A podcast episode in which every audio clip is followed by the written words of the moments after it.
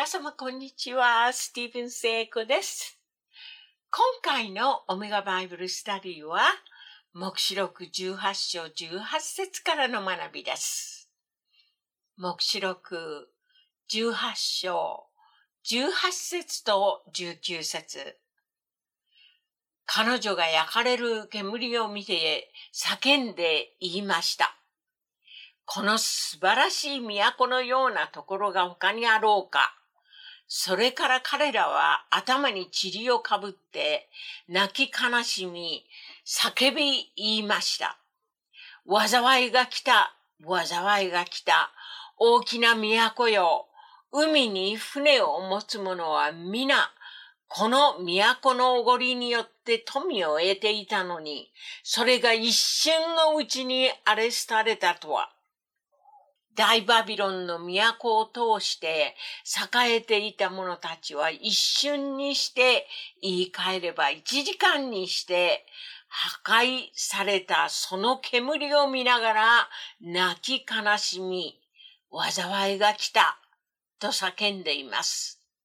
どのような武器を使ってこのようになるのかは聖書に書かれていません。目視録18章20節と21節。おお、天よ、生徒たちよ、人たちよ、預言者たちよ、この都のことで喜びなさい。神はあなた方のためにこの都に裁きを宣言されたからです。また一人の強い見つかいが大きい引き薄のような石を取り上げ、海に投げ入れていった。大きな都バビロンはこのように激しく打ち倒され、もはやなくなって消えてしまう。二十節で、天よ、生徒たちよ、人たちよ、預言者たちよ、この都のことで喜びなさい。神はあなた方のためにこの都に裁きを宣告されたからです。神様に仕える者たちを殉教させたバビロンへの裁きが宣告されています。21節で一人の強い見つかいが大きいキウスのような石を取り上げ、海に投げ入れていった。大きな都バビロンはこのように激しく打ち倒されて、もはやなくなって消えてしまう。バビロンは一旦海に投げ込められた引き薄が再び浮かび上がることができない完全破壊を薄に例えています。目視録18章23節と24節乏しみの光はもうお前のうちに輝かなくなる。花婿、花嫁の声ももうお前のうちに聞かれなくなる。なぜならお前の商人たちは地上の力ある者どもで、すべての国々の民がお前の魔術に騙されていたからだ。また預言者や生徒たちの死、及び地上で殺されたすべての人々の血がこの都の中に見出されたからだ。23節で、すべての国々の民がお前の魔術に騙されていたからだ。と言って、バビロンが完全破壊される理由を言っています。偽の三味一体によって世界中の人々をつまずかせ、誠の神様から離れさせられたからです。バビロンが再び再建されることは不可能であることを知らせています。これは人類の歴史でまだ成就していません。目視録19章1節から6節この後、私は天に大群衆の大きい声のようなものがこういうのを聞いた。ハレルヤ、救い、栄光、力は我らの神のもの。神の裁きは真実で正しいからである。神は不貧困によって血を怪我した断陰婦を裁き、ご自分のしもべたちの血の報復を彼女にされたからである。彼らは再び言った。ハレルヤ。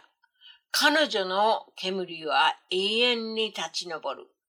すると24人の長老と4つの生き物はひれ伏し、御座についておられる神を拝んで、アーメン、ハレルヤと言った。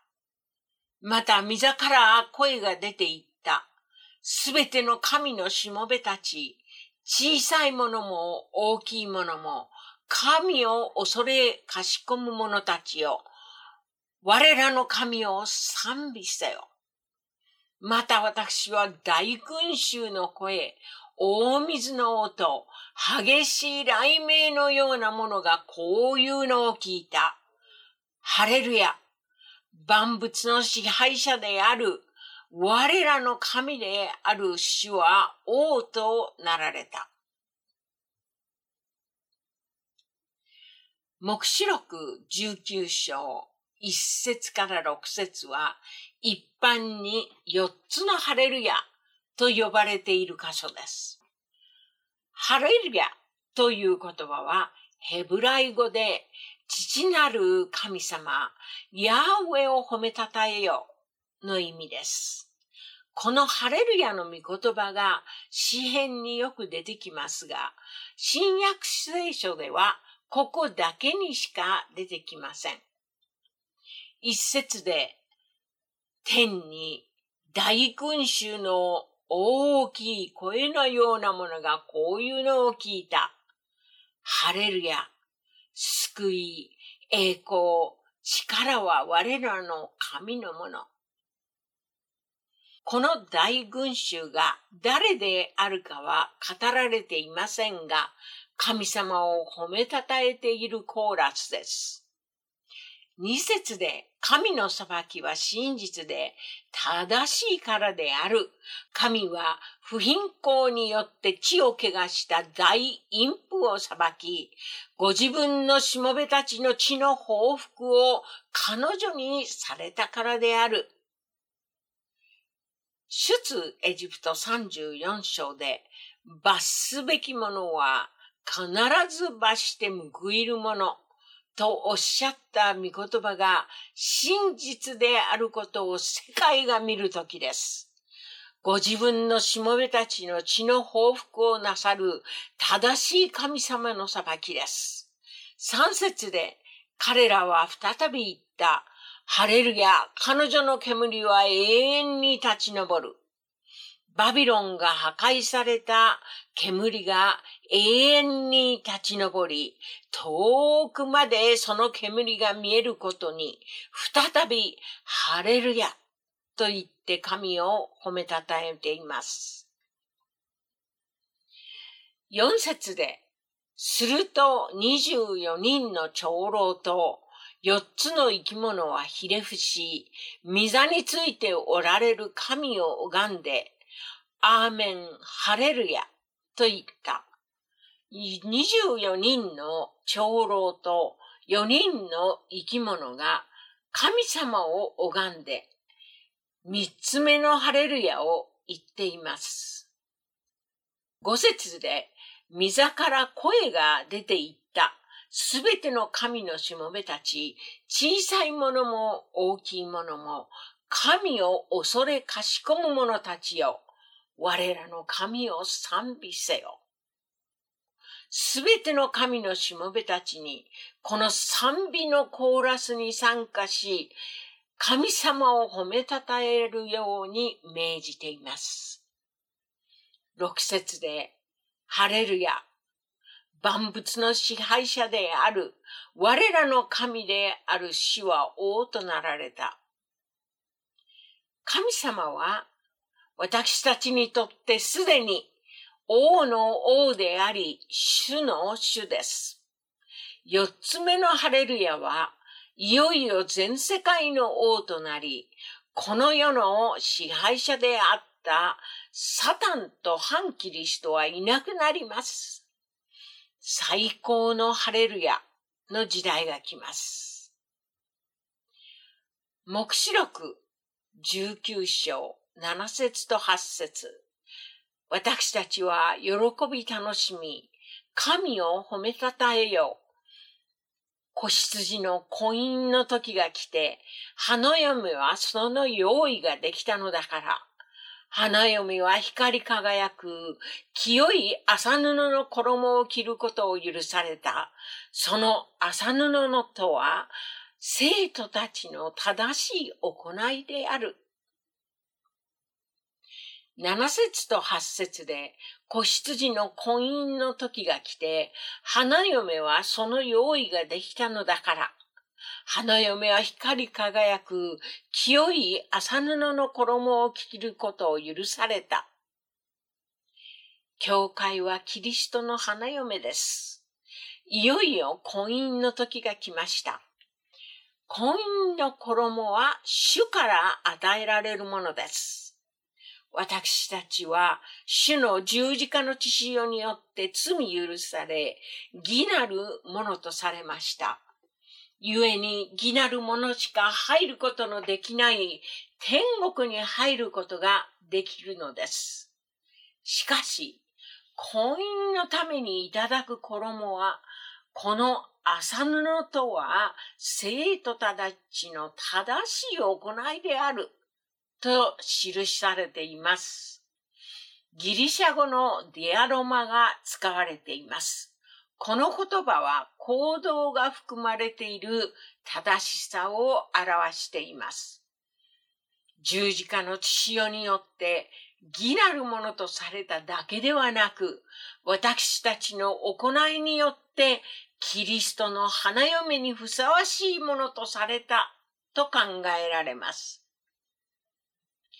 教会で毎日ご奉仕している者の働きは、決して無駄ではなく、主がご存知です。これは私個人の意見ですが、死ぬ間際にイエス・キリストを救い主と受け入れた者は天国に行きます。しかし、キリストの花嫁である教会に属さずに天国に入った者は、神の御国では、花嫁とは違った働きにつくと考えられます。教会で主に仕える働きに参加できなかったからです。古代の結婚は親によって決められ、長年かけて花嫁は花婿の家に嫁ぐ者として修行を重ねます。また、花婿は父の家のそばに花嫁を迎えるための家をコツコツと長年かけて建てます。ヨハネの福音書14章2節と3節私の父の家には住まいがたくさんあります。もしなかったらあなた方に言っておいたでしょう。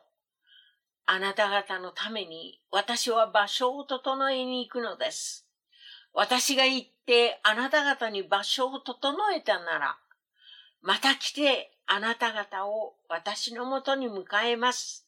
私のいるところにあなた方をもおらせるためです。このイエス様の御言葉は古代の翻訳時代を表しています。主は私たちのために場所を整えてくださっているのです。そして第一テサロニケ4章17節に記されているように、主は私たちを迎えに来てくださり、私たちは一瞬にして変えられ、空中で主に出会うのです。これは古代の婚約時代と婚姻を表しています。そして天国で白い麻布の衣が渡されて婚姻が行われます。今回のオメガバイブルスタディはここまでです。次回は5歳輪前に起こるイスラエルの民族的悔い改めについて学びます。皆様ごきげんよう。